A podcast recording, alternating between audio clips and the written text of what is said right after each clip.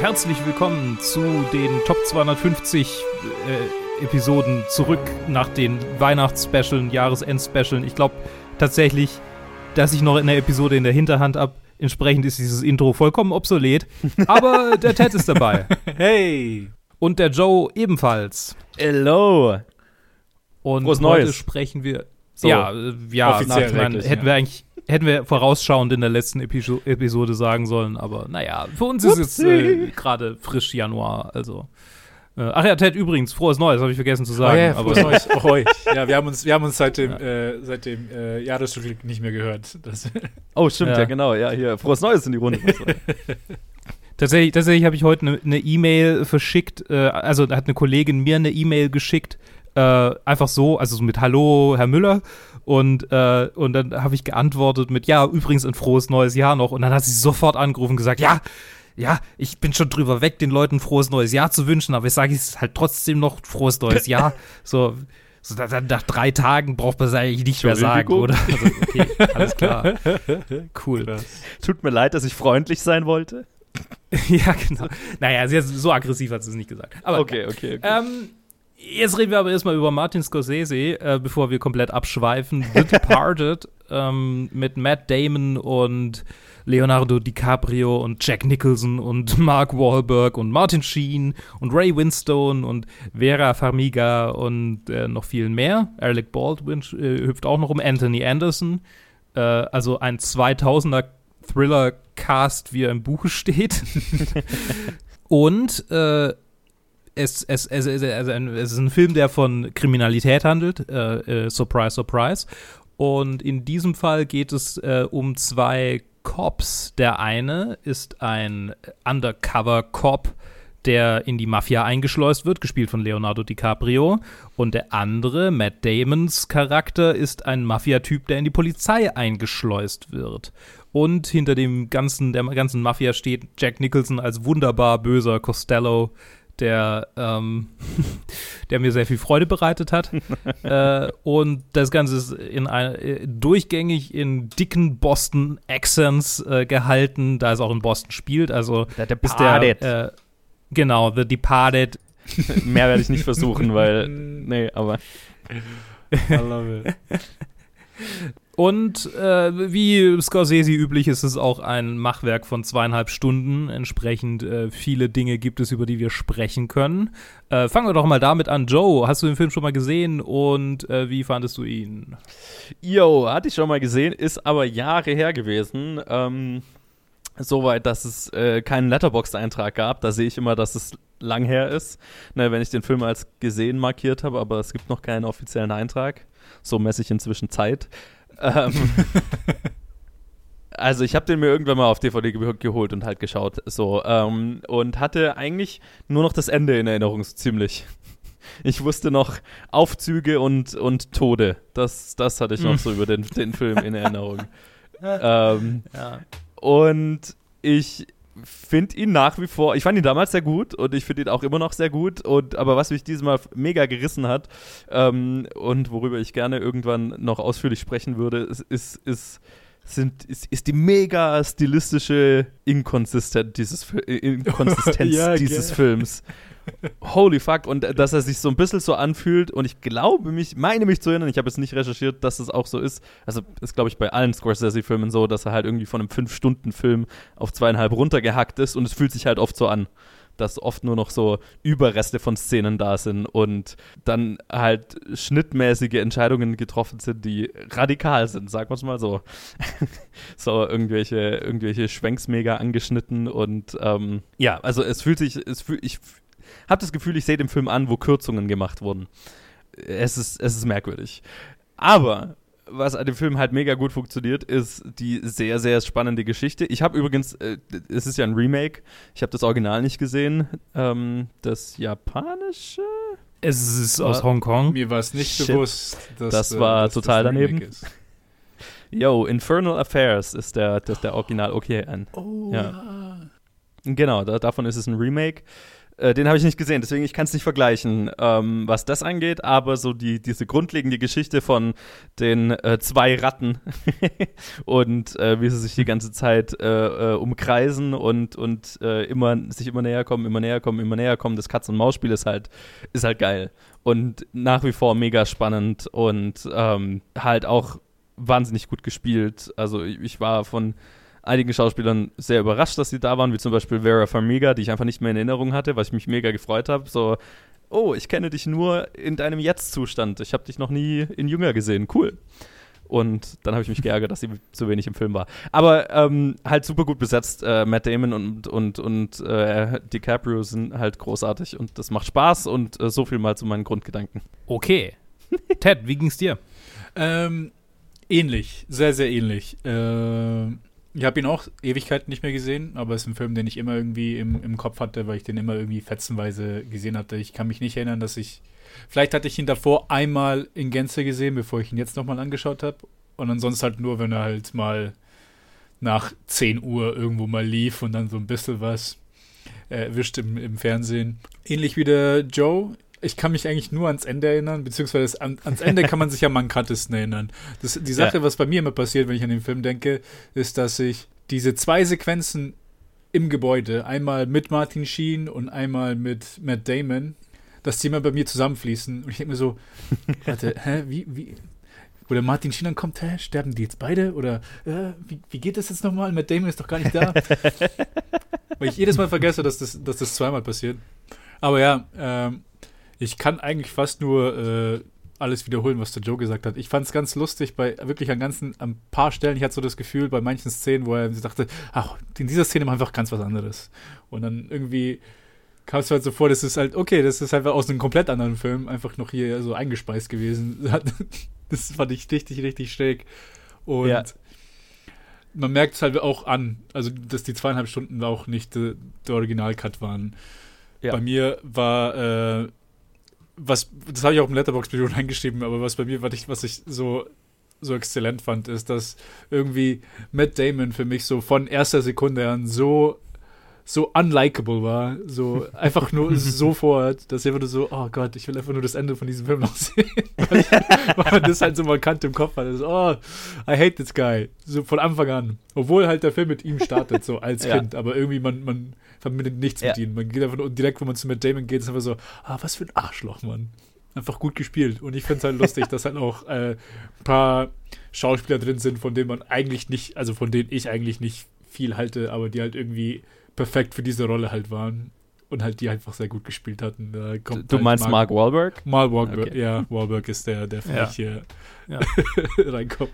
Wo es ja, einfach so, so gepasst hat. Also es passt, äh, die Performance war super im, im, im Kontext vom Film. Und das ist auch für mich äh, das Stärkste an dem Film, weil ich finde, die, die Story ist sehr, sehr, sehr interessant. Also diese, der Thriller-Aspekt, also einfach der Plot ist sehr, sehr spannend und äh, cool, da quasi mitzueifern, aber die Performances und halt die ganzen, ganzen Schauspieler sind das, was mich halt an, an, an dem Film hält. Ansonsten wären schon die zweieinhalb Stunden auch schon zu lang gewesen für mich, wenn die ganzen Leute nicht so gut wären, wie sie sind. Ja, für mich waren die zweieinhalb Stunden tatsächlich ein bisschen lang. Ähm, ich, weiß, ich weiß nicht, was, was, was es ist an, an ähm, Scorseses Film, aber äh, so langsam. Ich glaube, ich, glaub, ich habe halt genau den einen, auf den ich total abfahre, nämlich Goodfellas und die anderen sind alle so, okay, das ist halt für mich gefühlt einfach so irgendwie coole Typen, böse Typen in Anzügen, die, äh, also ja, in diesem Fall nicht, in diesem Fall haben sie keine Anzüge an, aber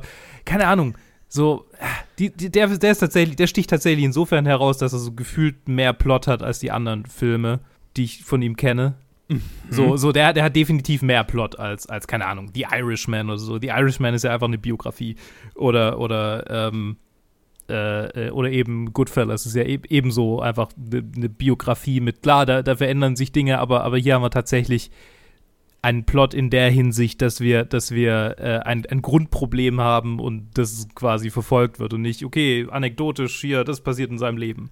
Aber ich schweife ab. Also den Film hatte ich schon mal gesehen, aber ich habe mich ähnlich äh, einfach irgendwie an einzelne Elemente erinnert, aber nicht so richtig an das gesamte Ding.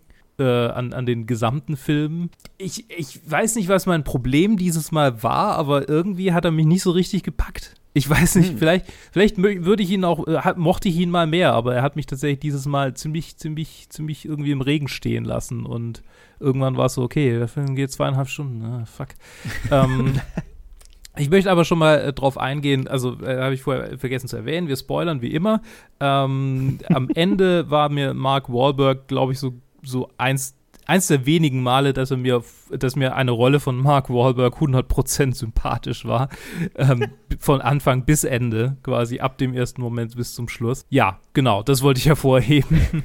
Ansonsten ähm, ist er sehr, äh, für mich sehr, äh, hat er sehr gelebt durch, durch so nostalgische 2000er Momente mit ihren mit diesen ganzen Flip-Phones, mit denen mit denen so dramatisch aufgeflippt wird. Äh. und die und die Klingeltöne, die aus heutiger Sicht halt total albern sind und damals so oh, ein dramatischer Aha. Klingelton. Uh, ähm, yes.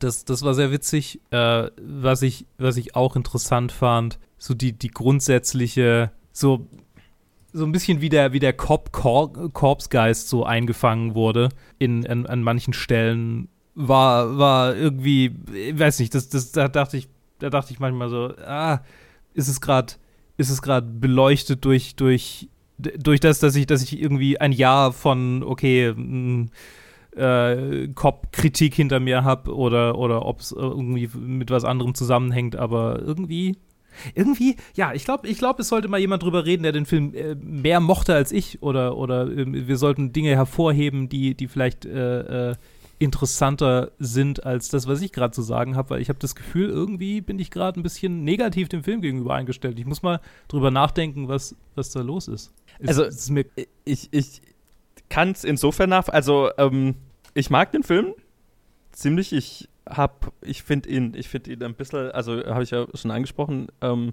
inkonsistent, was die Machart angeht. Und es ist, finde ich, so ein bisschen, da können wir dann ja, reden wir dann, wenn, wenn wir ihn in der Liste platzieren, aber ich finde ihn ein bisschen zu hoch bewertet tatsächlich. Weil ähm, ich doch einige Scorsese-Filme höher ranken würde. Das, das hat mich so auch hier. gewundert, ja. Ich wollte schon fragen, welch, das kann doch nicht der erste, das ist nicht der erste Scorsese-Film, den wir haben, oder? Goodfellas war schon. Nee, Goodfellas war schon, ja. genau. Ich habe auch gerade nachschauen müssen, weil ich dachte auch kurz, äh? Ja, mich hat es auch gewundert, dass der so hoch ist im Vergleich zu seinen anderen Filmen. Ja, genau. Und, äh, und das, das ist was, was mich eigentlich schon immer bei diesem Film so ein bisschen wundert. Also, ähm, ich mag ihn, wie gesagt, aber ähm, ich, ich habe ihn nicht auf so einem hohen Podest wie viele andere. Und es ist halt natürlich auch einfach der äh, äh, Scorsese, was ist das, Best Picture Winner oder, oder Best Director? Ich bin mir jetzt gerade nicht mehr sicher. Aber es ist halt der, für den er letztendlich einen Oscar gekriegt hat, was halt auch sich so ein bisschen anfühlt wie so ein, naja, jetzt hast du die ganz für deine ganzen äh, Klassiker keinen Oscar bekommen, jetzt kriegst du halt dafür einen so, ne? Mhm. Ähm, und Best, Best, Best Achievement in Directing. Okay, Best Director, alles klar. Genau. Ähm, was, was ich halt auch also ich finde, es ist auch nicht der best directeste, der, der best regisseurierte Scorsese-Film. Einfach weil er sich ähm, so stilistisch durcheinander anfühlt. Und deswegen ist das alles, also dieser hohe Status, den der Film sowohl was Preise angeht, als auch was ähm, Bewertungen hier jetzt angeht, ähm, bin, ich, bin ich da einmal so ein bisschen perplex, weil es gibt halt, keine Ahnung, vier, fünf Scorsese-Filme, die ich halt höher ranken würde. Und insofern verstehe ich deine Kritik aber vielleicht bei mir auf einer anderen, auf einer anderen Ebene. Und übrigens mhm. weiß ich nicht, ob ich zustimmen würde, dass die viele Scorsese-Filme wenig Plot haben. Aber das ist eine andere Geschichte. ja, vielleicht, vielleicht bin ich da auch ein bisschen, bisschen äh, ja, vielleicht, vielleicht liege ich auch daneben. Vielleicht fühlt er sich halt in dem, in dem Aspekt einfach nur anders an, weil, weil viele von seinen Filmen halt halt auch auch auf ganz bestimmte Personen basieren. Also Goodfellas mhm. und Irishman sind ja die zwei, sind so zwei Beispiele von, ah, okay, das ist halt eigentlich das Leben einer ganz bestimmten Person hier dargestellt. Ja, und Wolf of Wall Street ja auch.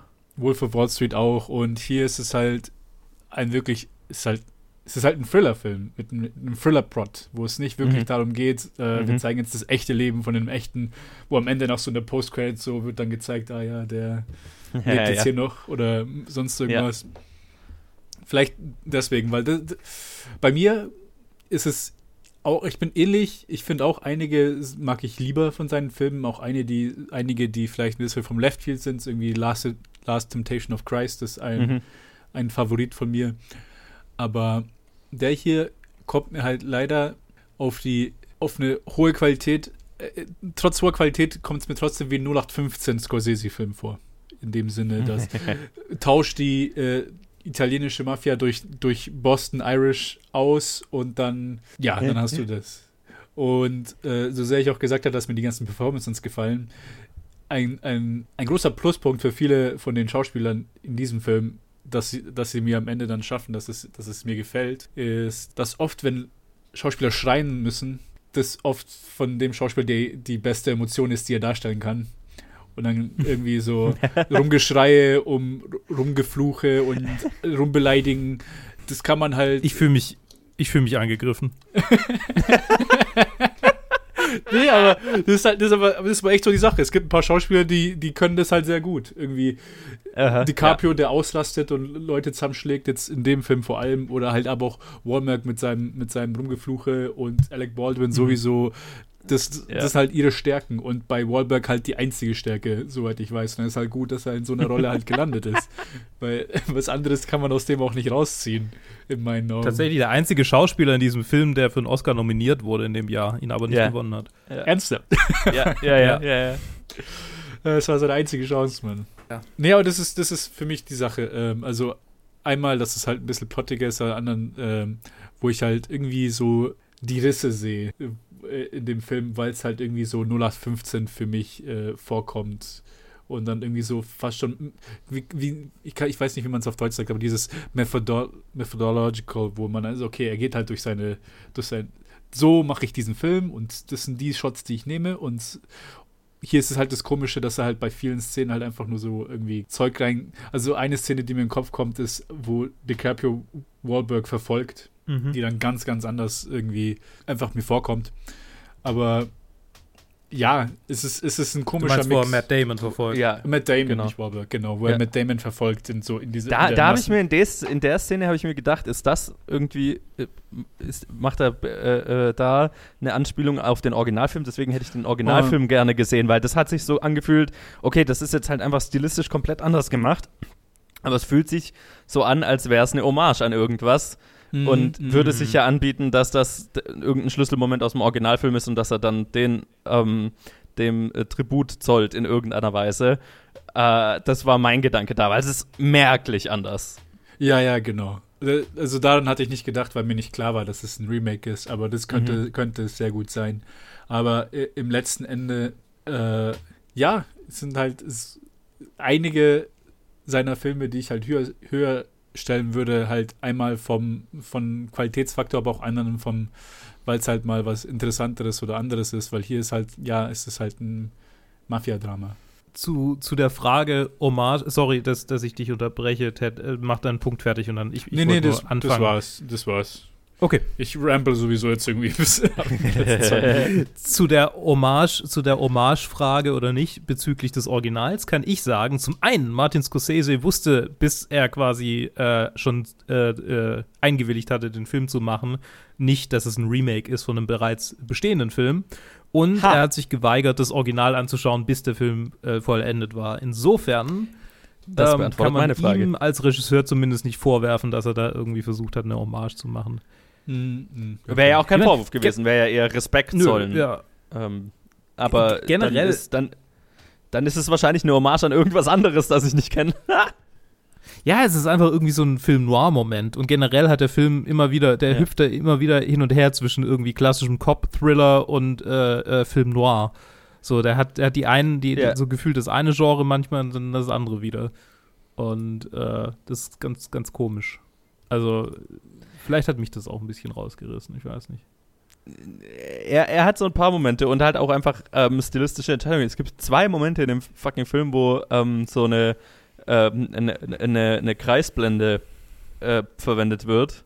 Mhm. Ja, ja. Und sich mir jetzt auf die Schnelle nicht erschlossen hat, warum. also, also schon, was will dieser Shot mir sagen? Klar, aber ähm, es fällt halt stilistisch sehr raus, was halt, was sich nicht durchzieht. Das ist dann irgendwie, äh, es ist kein Stilmittel des Films, sondern es ist äh, äh, in einem Moment verwendet. Und das fand ich sehr irritierend. Und dann gab es, wie gesagt, so ein paar, so ein paar Momente, die, die klare Hommages sind. Äh, ich fand sehr witzig, dass halt die Psycho-Duschszene, der Anfang der Psycho-Duschszene eins zu eins fast kopiert ist, in dem Moment, wo Vera Farmiga das Tape anhört, während Matt Damon in die Dusche geht. Weiß nicht, ob euch das aufgefallen Stimmt. ist. Die, die Art und Weise, wie der Shot, wie er den Duschvorgang zuzieht, den das Wasser aufdreht, dann ziehst du den Shot aufs Wasser so rein.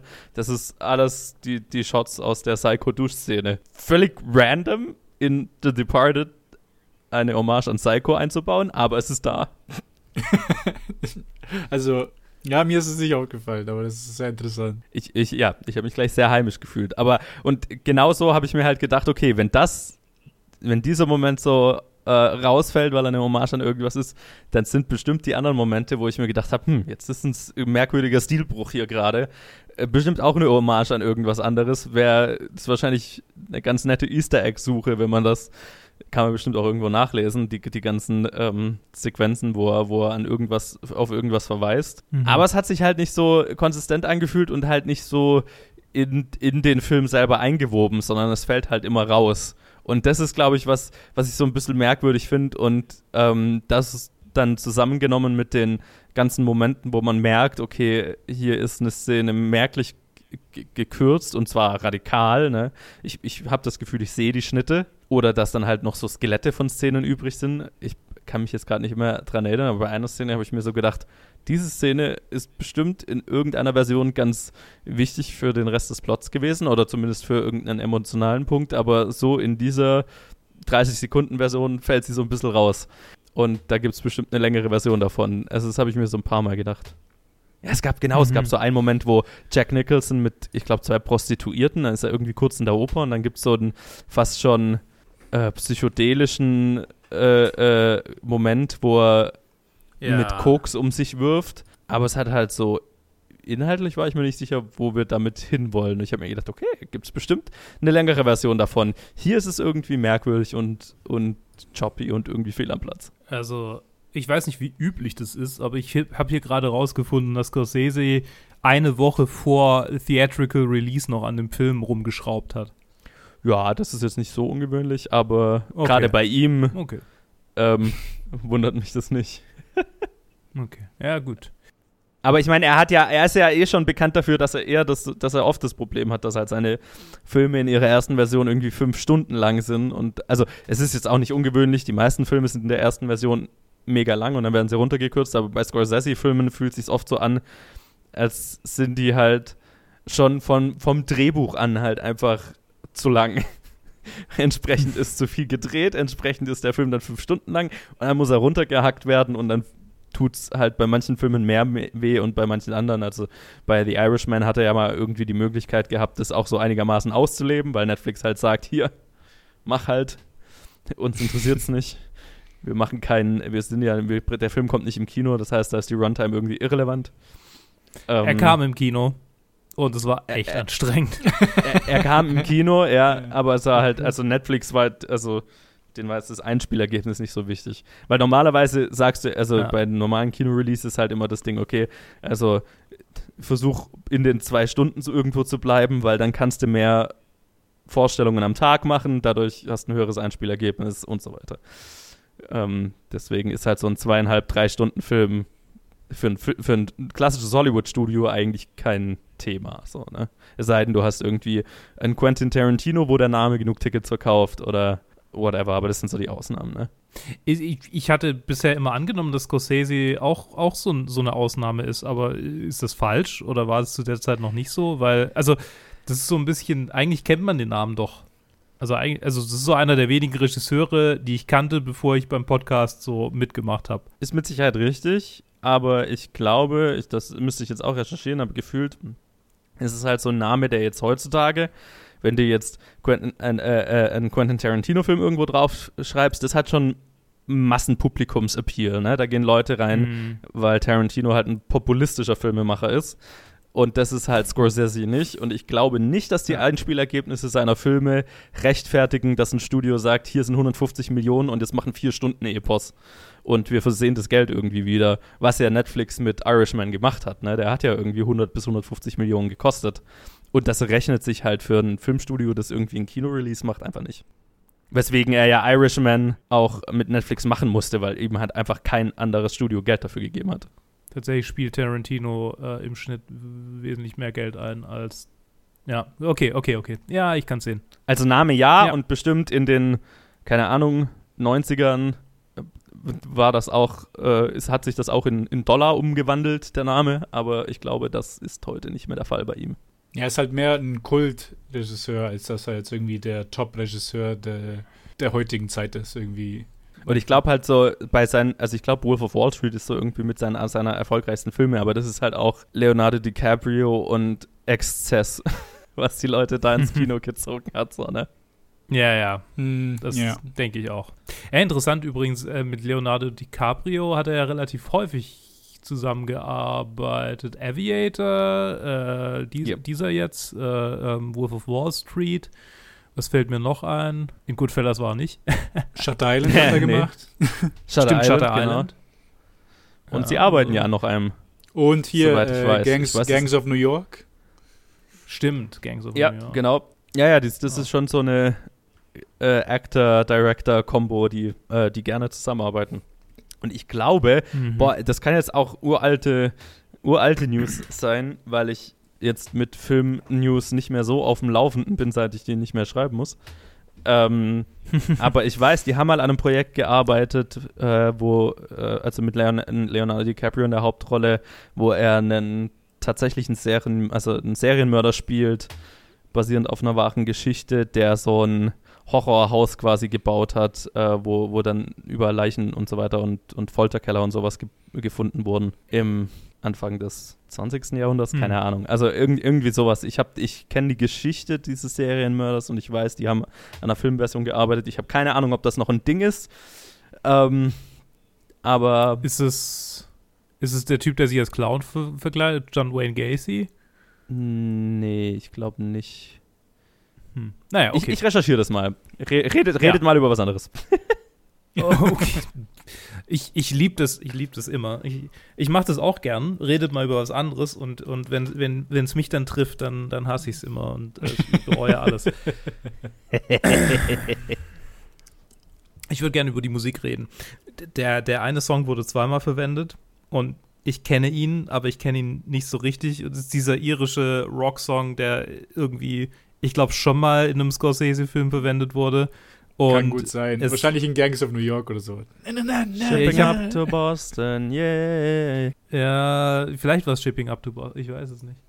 Ja, auf jeden Fall kam er zweimal und, und das eine Mal war fast so ein, äh, ich weiß nicht, äh, Funny Games Nymphomaniac 2 Moment oder Nymphomaniac 1, äh, wo, wo wir quasi eine komplett ruhige Sequenz haben, ganz kurz und dann ballert die Musik rein und dann ist sie wieder weg. Ja. ja. Das verbinde ich irgendwie mit diesen beiden Filmen.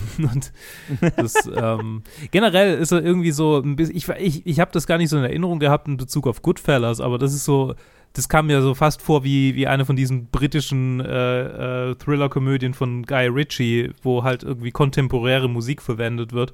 Und das war jetzt nicht was, was ich so direkt mit, mit Scorsese verbunden hatte, allerdings. Wolf of Wall Street fällt vielleicht ein bisschen raus. Ja, ja. Ich glaube, der macht das. Ja, es machen schon so ziemlich alle seine Filme, glaube ich. Ja? Okay. Also zumindest die, die diesen Ton haben, weil, also, keine Ahnung, Silence und, und äh, äh, Last Temptation of Christ jetzt eher nicht, aber ähm, ne, seine, seine, ich sag mal, seine Gangsterfilme, Wolf of Wall Street würde ich da ja auch mit reinnehmen. Die, mhm. das macht er schon sehr gern tatsächlich. Und ich weiß nicht, also das äh, äh, äh, Dropkick Murphys Lied ist, das kann jetzt, also ich, ich finde das immer, äh, ist so ein bisschen overused, aber ich habe das Gefühl, das war eher so nach diesem Film dann. Mhm. Ja, das, das kann natürlich also, sein. ich habe ich hab mir, als, als es kam, habe ich mir schon äh, so gedacht, ach ja, genau, äh, äh, subtil Boston, äh, Ähm, Aber ich glaube, das ist halt einfach, weil äh, seit 2006 immer, wenn irgendwas mit Boston zu tun hat, dieses fucking Lied verwendet wird. Okay, ja, gut, gut, kann, kann, ich, kann, kann, kann ich mir gut vorstellen. Ja. Ach ja, hier, okay, ja, tatsächlich. Ja, Aber so okay, allgemein okay. war es was ja, ne, war's, war's tatsächlich immer mal weird, wie die Musik äh, rein und rauskam. Was auch so eine stilistische Merkwürdigkeit war, die, die, die ich an dem Film fand. Also, ähm, äh, d- ja, das war, das war Teil davon. Übrigens weiß ich, wie, der, äh, wie dieser Serienkiller-Film heißt. Oh, Mhm. es ist eine Serie. Sie machen Oh. eine Serie draus. The Devil in the White City. Ah ja, genau. Okay. Und es wird beschrieben als die Geschichte von einem Architekt, der 1893 den World's Fair erbauen soll, während der Serienkiller H.H. Holmes den World's Fair Ah. benutzt, um Frauen anzulocken und zu töten. H.H. Okay. Holmes ist der Typ. Ziemlich, ziemlich her. abgefuckte bin- Geschichte, wenn man die, wenn man die mal recherchieren will. Auf jeden Fall. Das, das äh, klingt interessant. Äh, Googelt einfach Ja. mal H.H. Ho- Home. Holmes House und dann äh, könnt ihr in ein Rabbit Hole der, der Abgefucktheit versinken. Mach das jetzt direkt schon mal für nachher auf, damit ich das nicht vergesse. Es ist, ga- ist ganz interessant, dass du Serie sagst, weil ich wollte gerade erwähnen, dass es, dass ich irgendwie, dass The Departed sogar vielleicht mir sogar besser als Serie gefallen würde. Wenn, Ja. wenn das irgendwie äh, all diese Lücken, die man da irgendwie hat, oder beziehungsweise all, all diese potenziellen Lücken, die man mit gutem Zeug füllen könnte, um das halt irgendwie so eine Miniserie zu machen für eine Mhm. Staffel, Mhm. äh, wäre schon, äh, hätte wahrscheinlich für mich sogar besser funktioniert. Weil im Endeffekt, Ich glaube, nur sagen, im Endeffekt sind es halt auch irgendwie so viele Schauspieler da drin, die denen es gut tun würde, noch mehr Screentime zu haben für, für den Charakter, den sie da haben. Irgendwie ein bisschen, wenn ich mehr Martin Sheen oder zumindest, oder zumindest auch mehr vom Jack Nicholson, von dem Mafia-Boss, wenn man mehr wirklich von dem sehen würde, obwohl es dann auch gezeigt wird, halt einfach nur, okay, das ist einfach ein abgefuckter Typ und den müssen wir jetzt schnappen und dann gibt es Ja. halt ein paar Szenen, die das halt zeigen. Aber es wäre interessant gewesen, das halt irgendwie noch äh, ausgeweitet zu sehen. ja, ja, auch gerade, wie gesagt, Vera Farmiga hätte ich gerne mehr, mehr von gesehen, so, ne? Ja, das hat irgendwie Mhm. für mich nicht so, also das war, wenn, wenn ich den Film kürzer machen würde, würde ich diese ganzen, also diese ganze Sequenz einfach kappen, weil es war nicht genug, es war nicht genug drin, ums, damit es besser ausgearbeitet ist und deswegen hat es dann irgendwie auch nur für die Runtime einfach noch mehr reingezogen. Ja, kann ich sehen.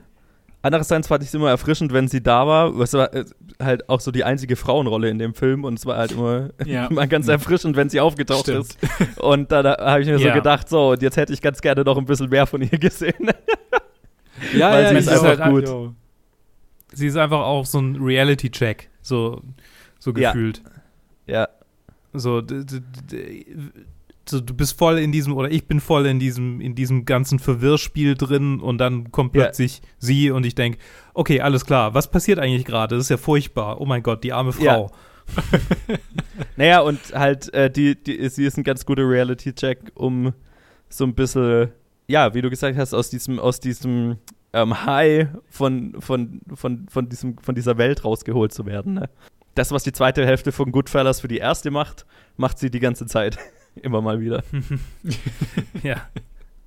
Ja, sehr schöner Vergleich. Ja. Ich finde es halt Ja. interessant, was halt äh, Scorsese halt dann, ob, ob das halt dies, der große Teil war, den er da jetzt dazu getan hat, weil ich, weil ich schaue gerade zum Vergleich, Infernal Affairs ist halt gute 50 Minuten kürzer. was mich nicht wundert Okay. Für einen Polizeithriller, dass der jetzt nicht typisch zweieinhalb Stunden ist, sondern halt äh, unter zwei Stunden. Mhm.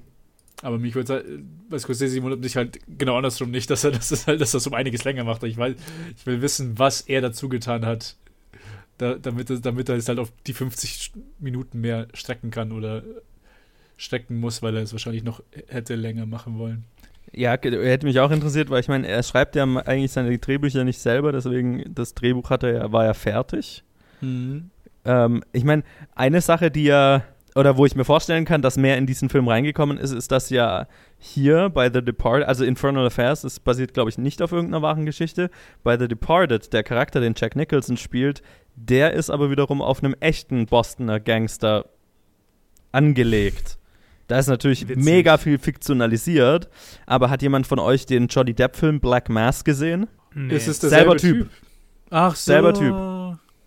Ne, auch der Gangsterboss, der mit dem FBI, also mit dem FBI so ein bisschen zusammengearbeitet hatte und deswegen machen konnte, was er wollte, weil er im Prinzip unter FBI äh, äh, Protection stand und der sollte so ein bisschen sein. Ist natürlich ne, einmal durch einen fiktionalen Fleischwolf gedreht, im Gegensatz zu Black Mass, was ja wirklich die Geschichte dieses Typs ist. Aber der, auf dem ist der auf, je, auf dem ist Jack Nicholsons Charakter auf jeden Fall angelegt, auch wenn die Art und Weise, wie er ihn spielt und so weiter, sein Name ist anders, hat nichts mit dem zu tun, aber das ist, was so der Hintergrund ist, zumindest. Ich äh, wollte kurz noch reingrätschen, was die Laufzeit des anderen Films angeht. Also, dass quasi äh, die Frauenrolle irgendwie äh, dazukommt, potenziell ist definitiv nicht der Grund dazu, dafür gewesen, dass, dass der Film länger wurde, weil ähm, tatsächlich wurde sogar der Frauenpart eingedampft. Also Hm. ursprünglich war ihr Charakter zwei Charaktere. Aha. Also es gibt zwei, im Original zwei separate Frauen. Okay. Aha. Ganze zwei Frauen in deinem Film. Verrückt. Martin, das würdest du dich nicht trauen. Oh mein Nee, Quatsch. ah, Ich macht, er, er macht schon Weißt du. sehr dude-zentrierte Filme, ne? Ja, ja, total, total. Total. Es ist auch, es ist auch wenn, wenn jemand, wenn so, ein, wenn so ein Dude sagt so, ja, ich, ich mag Good, äh, Goodfellas ist mein Lieblingsfilm, denke ich auch immer so, ah, Dude, Ah, du. sag doch gleich Fight mein- Club. ja, ja, genau. ja. Wir haben, wir haben ja Let's, schon cut am, the, let's cut the chase hier. wir, wir haben ja. Ja. schon ganz am Anfang bei Goodfellas, glaube ich, sogar auch drüber geredet, bei Anfang von Top 250, was so die, die Demografien sind der Leute, die Filme auf IMDb bewerten und warum bestimmte Filme tendenziell, also zumindest meiner Meinung nach, höher bewertet sind als andere. Ist halt, Mhm. dass es halt ein sehr dude-zentriertes Publikum ist, das Filme auf IMDb bewertet und ich glaube, die Top 250 reflektiert das. Ja, ja, Ja, absolut. Ich meine, sind wir schon zu weit in der Serie vorangeschritten, um tatsächlich äh, äh, Konsequenzen daraus zu ziehen. Von daher äh, Ja. lass uns ein weniger für mich unangenehmes Thema ansprechen. ähm, nämlich äh, ähm, Jack Nicholson. Hast du vorher, äh, meintet ihr vorher, ähm, hättet ihr gern mehr gesehen? Und ich glaube, Jack Nicholson selbst hätte auch mehr gern, ja, vielleicht hätte vielleicht auch gern mehr gesehen und hat garantiert auch mehr gedreht. Weil der einzige Grund, warum er überhaupt diese Rolle angenommen hat, war, dass er vorher ganz viele positive Filme gemacht hat und endlich mal wieder böser sein wollte. Und äh, deshalb hat er den Part angenommen, weil er zu der Zeit irgendwie eigentlich Pause machen wollte, wenn ich das richtig verstehe. Hier. Oder irgendwie einfach was anderes äh, machen Ja. wollte. Und dann hat er gesagt, ja, okay, den, den Bösen in so einem Thriller, den kann ich auch spielen. Und ich meine, er macht, er macht das meiste draus, was man daraus machen kann, auf jeden Fall. Die, Er holt- Ja. Er quetscht jeden, jeden Tropfen aus dieser Rolle, die er rausholen kann. Und ähm, ich glaube, wäre es nicht Jack Nicholson, würde das auch nicht so gut funktionieren. Weil gerade die Szene, wo er dann am gegen Ende mit Leonardo, genau, wo er mit Leonardo DiCaprio in dem Restaurant hockt und drüber redet, dass er eine Mhm. Ratte im, in, sein, in seiner Truppe hat und halt so völlig den ähm, Shining Meltdown hat. Wäre das nicht Jack Nicholson, wäre das cartoony und dumm. Ja. Bei ihm funktioniert das. Ja, äh, ja, ja, das ist genau das. Er, er, er kratzt die Kurve irgendwie mit der Performance. Also mehrmals auch, auch so am, ganz am Ende dann, Ja, ne? Ist- Ja. Ja, ja.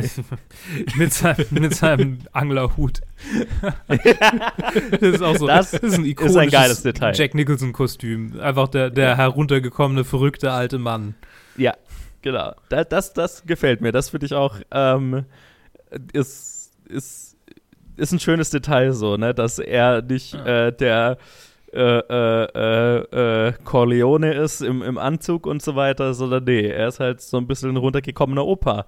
Aber Der, der, der, ist weirde der Typ, der im. Pornokino mit einem schwarzen Dildo neben dir sitzt und dich plötzlich anspringt. ich meine, ja. Exakt, exakt, ne? Äh, das, das ist auch schön, dass das halt einfach der mächtigste Mann im ganzen Film ist. So. Das, das, das Detail, den, den, den, das kleine Zwinkern in der Kostümwahl finde ich, finde ich nett. Finde ich eine nette, eine nette Ja. Choice. So, ne? Ein moderner Caligula, möchte man meinen. Ah, Nee, das nicht. Ja, nee, nee, nee, nee, nee. Da, da gehört noch mehr dazu. Mehr sexuelle Devianz. Aber sonst. ich meine, So vom, vom Craziness Ja, war, war her, bestimmt also schon gedreht, aber das wurde halt dann ge geschnitten. Da ist halt nur diese eine, eine Miniszene übrig, wo er da äh, in seinem Koksrausch äh, äh, Ja. mit den zwei Prostituierten rumhängt. Da war garantiert mehr Irgendwann, irgendwann sagt er ja auch, dass es mehr Gewohnheit ist als tatsächlicher Drang. Wobei Ja. das auch wiederum zu Caligula passen würde. Egal. Okay, ich, ich, ich fange ständig mit diesem Kack, mit dieser Kackrolle an, als gäbe es nichts anderes in meinem Leben. Wie so, ein- wie so ein Typ, der irgendwie mal Preisboxer war und seither nix, von nichts anderem mehr redet. Furchtbar. Furchtbar. Wie, wie kann man es überhaupt mit mir aushalten? Ich habe aber kein anderes Thema. Ich reg mich nur über mich selbst auf. Ich, ähm, Mhm, äh, hat jemand mhm. gerade was? Wow, davon muss ich jetzt erstmal zurückkommen. Ähm, wo waren wir stehen geblieben? Äh, Jack Nicholson. Macht Spaß. ja. Ja, Ich glaube, ich hab's raus. Der Film war mir einfach zu lang in diesem Fall, ähm, weil, Aha. weil ich ein bisschen müde war, lange Dinge anzugucken gerade. Ich, ich, ich habe ihn halt, dann habe ich ihn angeguckt am Sonntag. Es war irgendwie so noch abends, okay, jetzt muss ich mir noch diesen Film anschauen, damit ich zeitlich alles unterbringe. Dann gucke ich ihn mir halt an. Also ich vielleicht, vielleicht Okay. bin ich einfach schon mit dem falschen Mindset reingegangen, weil so einen langen Scorsese-Film kann ich nicht auf diese Art und Weise konzentriert angucken. Das Ja, ja. funktioniert nicht. Irgendwann, irgendwann bin ich dann kurz vorm Einpennen. Ja, ja aber bei mir war es tatsächlich, ich habe mal ausnahmsweise den Film exakt vor der Aufnahme geguckt und das war schon so den, den ganzen Morgen so, okay, wann muss ich anfangen, diesen, diesen Film zu schauen, damit ich ihn gerade noch so fertig kriege, bevor ich in- zur Aufnahme muss. Ja, okay, also langsam müsste ich anfangen, sonst wird es knapp. Und äh, ähm, aber das war okay. Also das, das hat jetzt bei mir in dem Fall nicht den Film gehindert, aber es war halt, ich musste die ganze Zeit mit den fucking zweieinhalb Stunden rechnen. Und die Top 250 ist ja, hat, also keine Ahnung, steht halt einfach auf lange Filme. I don't know. Also ist halt so. Ja, scheinbar, scheinbar. Mich würde die durchschnittliche Runtime der Filme in der Top 250 interessieren. Ich schau mal kurz, Zumindest ob's mal in der gibt. Top 10. Also das, Ja. war, das war tatsächlich das, was mich am Ende dann auch abgeturnt hat, das weiter, also allein weiterzumachen, weil dann kam ich irgendwann zu so Uralt-Filmen, die aber halt auch noch ewig lang waren. Und irgendwann Äh. dachte ich mir, mein Gott, ich habe keinen Bock auf, keine Ahnung. Was hat mich rausgekegelt? äh, Ja, ja, ja. Das ist halt die Sache. Viele sind halt auch diese Dude-Filme, die halt irgendwie diese Länge haben. ja. Filme, die die Leute cool finden, weil sie denken, je länger der Film ist, desto besser wird er. Ja, gut, ja. Mhm. Also so- auf das mag man schon eigentlich kommen, wenn man sich die ersten vier allein anschaut, ne? Ja. Ja, nee, aber die ersten vier. Shawshank ist ja nochmal äh, noch mal das Besondere, weil, er, weil das ja wirklich, das ist jetzt nicht so ein Dude-Film wie die an, wie die Folgen, wie viele Ja. von den folgenden 20 Filmen, die, die dann in der Liste sind. Ich finde ihn, der ist sowieso eine Rarität, dass er da in dieser Liste überhaupt dabei ist. Also so weit oben. Äh, Der Film ist einfach purer Populismus. Der ist so gefällig in jeglicher Hinsicht. So, so, ist, mir fällt auch kein an, also mir fallen viele andere Filme ein, die das so machen, aber der ist so irgendwie der, der es so ein bisschen perfektioniert hat, weil es irgendwie keinen Moment gibt, in dem der Film dir wirklich, also so ein 100% negatives Gefühl gibt. Er hat immer irgendwie so ein, so ein Hoffnungsschimmer. Er ist, er ist so ein durchweg positiver Film. Und das ist Mhm. in, der, in der Hinsicht eine absolute Rarität. Und äh, ich meine, absolut verständlicherweise da, da, wo er ist, aber halt aus meiner Sicht nicht der beste Film in dieser ganzen Liste. Bei Ja. weitem. Naja. Also ich finde keine, keine Daten zur Durchschnitts-Runtime der Top 250 Filme auf die Schnelle. Leider. Ja, bei Letterbox hätte man das jetzt halt, ne? Ja. Naja. Letterbox ist einfach Beste. Deshalb, wenn wir dann die ganze Top 250 durchhaben, äh, können wir unsere Letterbox-Listen auswerten. Ach so, ich dachte gerade, du sagst jetzt, okay, dann können wir mit der Letterbox Top 250 anfangen, aber auch okay. Ja, Achso, ja, das, da gibt's- das machen wir auch. Über, auch wenn die Liste anders ist, da überlappt sich, glaube ich, immer noch zu viel, als dass wir das dann gleich Ja. nochmal machen könnten. Ja, man könnte zumindest sagen, okay, hier sind die, die nicht drin sind in der IMDb-Version. Ah, okay, ja, dann Ich- könnten wir unsere Top irgendwas IMDb Letterboxd machen Ja. und einfach Ja. nur Ergänzungen reinhauen. Ja, ja, können wir machen. Können wir Ja, machen. Ich meine, Ich mein, bisher war mein Vorhaben, äh, wenn die Top 250 fertig ist, einfach äh, ähm, auf, aufhören mit Filme schauen. Einfach Ähm, lassen. so, ich habe 250 Filme in meinem Leben gesehen. Es reicht. Ja, das ist ein Punkt, das war's. Ja, das Objektiv das sind- 52 besten Filme aller Zeiten. Ja, Ja, genau. das soll jetzt noch kommen. So nämlich. Ähm, ja, apropos Objektiv und Liste und so, wir reden wir ja schon viel über die Top 250. Ich habe ihn schon eingeordnet, ihr auch, wie ich gerade gesehen habe. Ähm, sollen wir, sollen wir, sollen wir über, übergehen nach drüben oder drüben zu Karen, die das schon vorbereitet hat für uns? Oder wollt ihr vorher noch irgendwas über diesen Film loswerden, was, was wir noch ansprechen sollten, so im, im, im Laber, in der La im Laberformat? Gut, also ich habe den Film auf Platz 40. Nochmal, was? Ich habe den Film auf Platz 40, äh, hinter Okay. Mhm. Inception und vor Shawshank. Weil irgendwie dieses Mal hat er mich einfach nicht so gepackt. Punkt. Okay, bei mir ist er äh, nur knapp davor, auf Platz 38. Hinter Avengers Endgame und vor American History X. Ähm, weil, wie gesagt, ich finde, es von, von den ganzen Scorsese-Filmen gehören eigentlich ein paar noch davor. Deswegen finde ich ihn, also bei den letzten paar Filmen, die wir ja gemacht haben hier in, dem, in, in der Reihe, ist, habe ich ja immer gesagt, doch ja, die, die finde ich da eigentlich ganz okay. The, The Departed finde ich ein bisschen zu hoch. Trotzdem noch besser als sechs Filme, die ich drunter eingeordnet habe, aber ein bisschen zu hoch. Okay, okay. Ähm, ich hatte ihn da, ich hatte ihn vor, ich mache den Fehler immer mal wieder. Ich, ich ordne sie, bevor wir reden, ein und dann will ich sie nochmal umändern, nachdem wir geredet haben. ähm, ja, ich hatte ihn zuerst auf 27 gestellt, hinter, hinter äh, Rückkehr des Königs und vor Psycho. Aber jetzt ist er ein bisschen noch mehr gefallen und zwar, ich würde ihn auf, ja, auf 33 tun, hinter Gladiator und vor Interstellar. Okay. Interessant. Ich sag's cool. jedes Mal, aber ich muss mir endlich eure Listen mal anschauen. Das ist ja weird, wo ihr manche Filme habt. ähm, Total weird.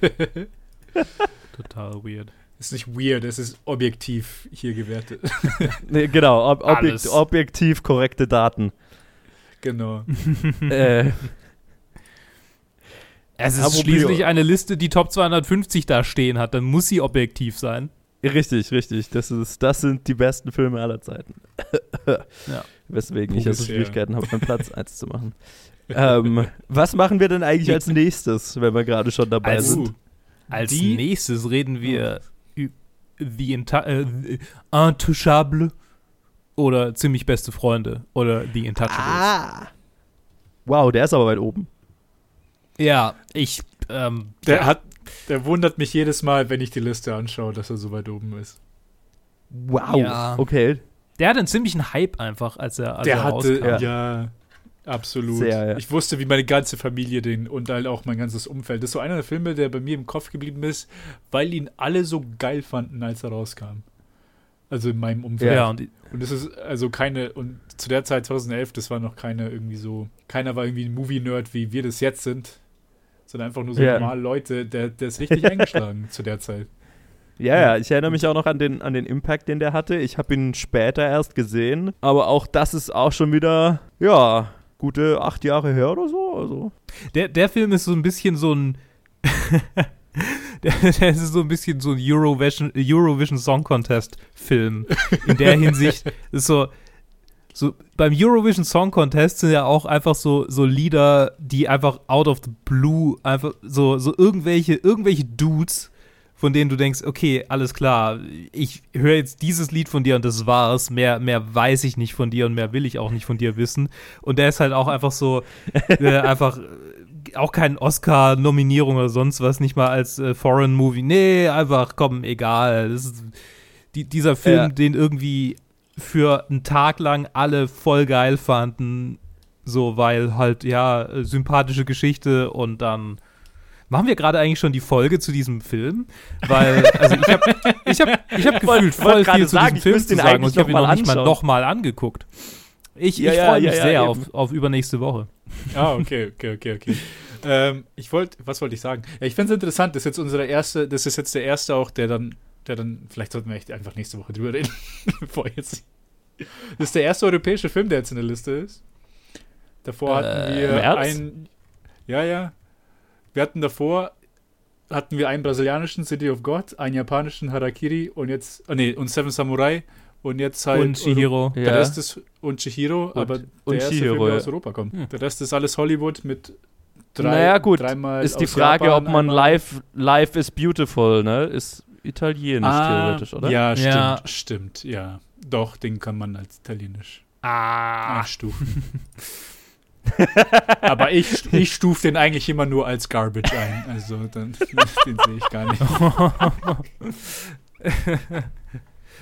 Ja, der wahre, der, das wahre italienische Entry äh, in, in die Top 250 kommt dann erst auf äh, Platz 50. Ah, ja, ja, das, das ist ein legit Klassiker, ja. Den ich noch nicht gesehen Ja, habe. und auf Whiplash freue ich mich auch schon, dass wir, dass wir endlich mal über Alter. Whiplash reden Uh, können. Hier. auf den freue ich mich so sehr. Ich habe ihn nur im Kino gesehen. Ich habe ihn geliebt, als er im Ich Kino war. freue mich derbe auf Whiplash. Ja. Was, Wow. was macht Miles Teller eigentlich? Macht Miles Teller noch irgendwas? Oder hat Fantastic Four seine Karriere getötet? Oh! Nee, der hat doch so Oh, einen nee. Drogendealer-Film mit, mit, äh, mit, wie heißt der nochmal? Jonah Der Hill. Vorzü- Jonah Hill, genau. Gemacht, Ah. aber was anderes weiß ich nicht mehr. Ja. Den habe ist ich gesehen. Top aber Gun ganz- Maverick. Okay. Ist er, Ach ja, da ist er. Ja, ja, ja, ja. Korrekt, korrekt, korrekt. Wo Naja. Tom, Okay, ich habe das Gefühl, wir haben gerade irgendwie alle einen komischen Delay und reden übereinander weg und das gefällt mir nicht so sehr. Ja, ja. Deshalb äh, würde ich mal vorschlagen, dass wir die Folge hier beenden. Danke fürs Dabeisein, äh, lieber äh, Joe gerne, und lieber gerne. Ted. Gerne, gerne. Und dann hören wir uns demnächst wieder. Danke fürs Zuhören, liebe ZuhörerInnen. Und äh, ihr dürft uns, wen ihr, äh, wenn es euch gefallen hat, was ihr gehört habt, gerne natürlich positive Kommentare dalassen oder auch negative mit Kritik, falls ihr irgendwas verändern wollt, äh, was wir prompt ignorieren werden meistens. Äh, und äh, nee, stimmt nicht, stimmt nicht, stimmt nicht. Die einzige Kritik, die bisher hieran geäußert wurde, hat mich, hat mich, hat mich sehr gebessert. Insofern, äh, es lohnt sich, es lohnt sich, wenn euch irgendwas nicht gefällt und ihr kommentiert, äh, ist die Wahrscheinlichkeit bisher bei 100%, dass ich es umsetzen werde. ähm, äh, So viel können in wir diesem. Sinne, Ja. in diesem Sinne, bleibt doch einfach so äh, ähm, musisch konsistent wie Martin Scorsese und äh, wir hören uns demnächst wieder. Bye.